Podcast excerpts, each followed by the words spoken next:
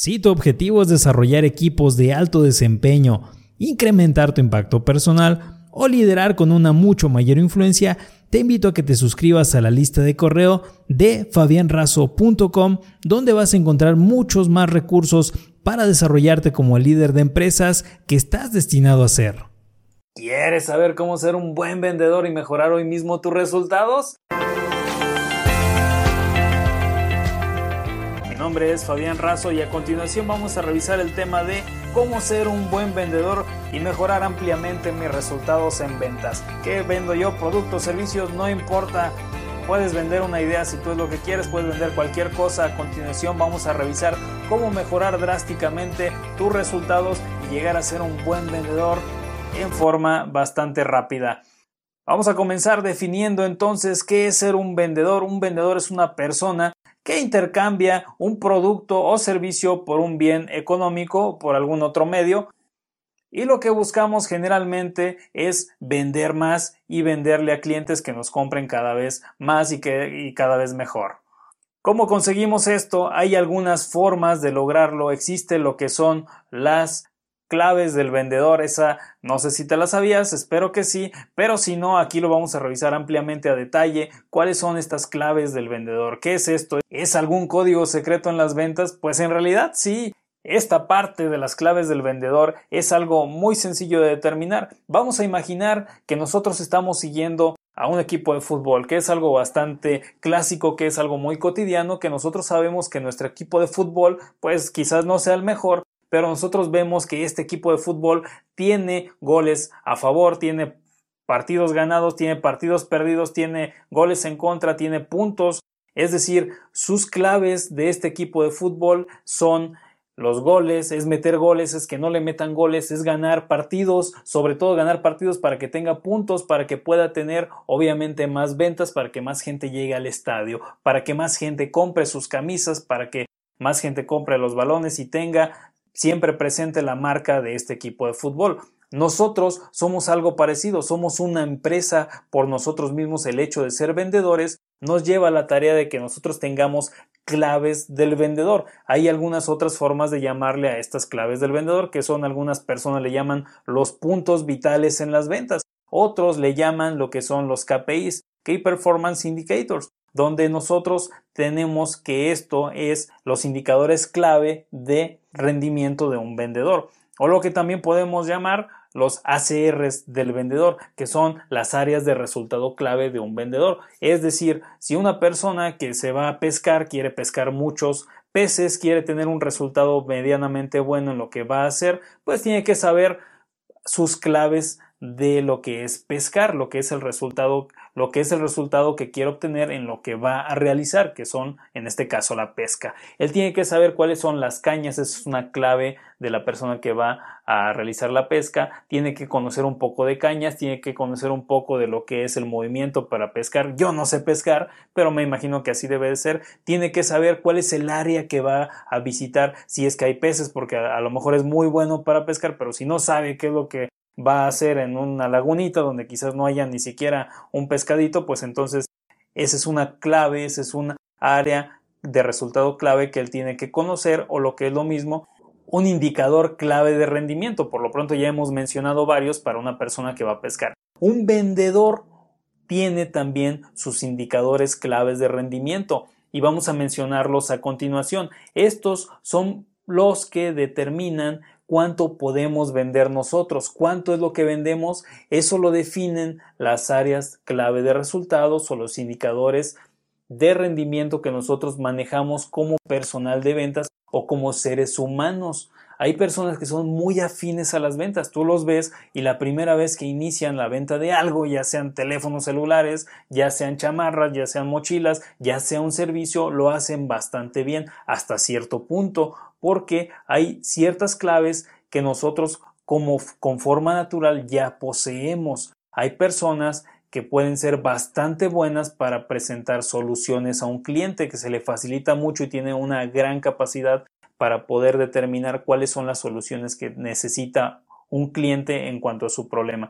Hay gente que es muy buena para cerrar la venta. Entonces, ¿cuáles son las áreas clave de un vendedor? Primero que nada son dos cosas dos vertientes fundamentalmente. Existen lo que se llama las ventas externas o las ventas internas o lo que yo llamo mi capacidad interna para vender y mi capacidad externa para vender. ¿Qué es esto? Lo primero, que es la capacidad interior de ventas, es nada más la confianza que tengo yo para poder venderle a una persona. Es cuánto yo me creo capaz de poder vender. Es decir, ¿qué es esto? Es la autoestima. No es otra cosa más que la autoestima. Cuánto me quiero a mí mismo como vendedor y como ser humano.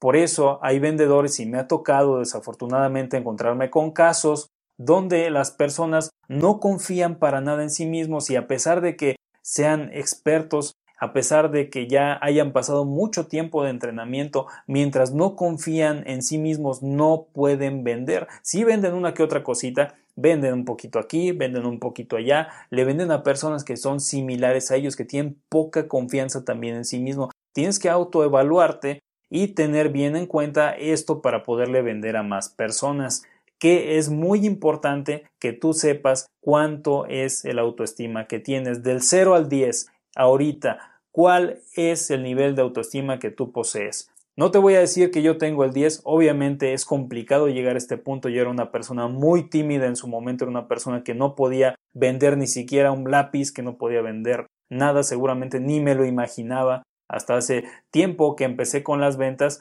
obviamente tuve que cambiar esto, pero el cambio no fue rápido, no es algo que cambies de hoy a mañana. Sí hay técnicas que te van a ayudar a mejorar completamente esta parte de las ventas, pero esto generalmente viene a raíz de muchas cosas de tu pasado, es decir, cómo te trataron en tu infancia, los profesores, tus padres, los amigos, cómo te trataron a lo largo de tu existencia los seres humanos en general. Y después de eso, cómo te trataste tú.